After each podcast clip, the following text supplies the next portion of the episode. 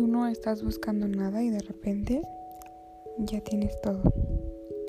Esta es la última frase del primer párrafo. Capítulo 6.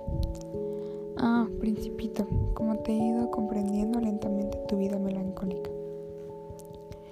Durante mucho tiempo tu única distracción fue la suavidad de las puestas de sol.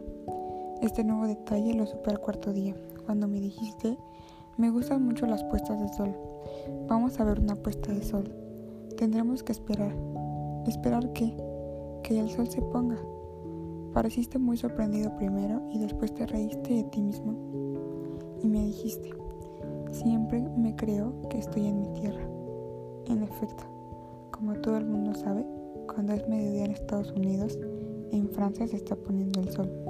Será suficiente poder trasladarse a Francia en un minuto para asistir a la puesta de sol, pero desgraciadamente Francia está demasiado lejos. En cambio, sobre tu pequeño planeta te bastaba arrastrar la silla algunos pasos para presenciar el crepúsculo cada día que lo deseabas. Un día vi ponerse el sol 43 veces. Un poco más tarde añadiste, ¿sabes? Cuando uno está verdaderamente triste, le gusta ver puestas de sol. El día que la viste 43 veces, estabas muy triste, ¿verdad?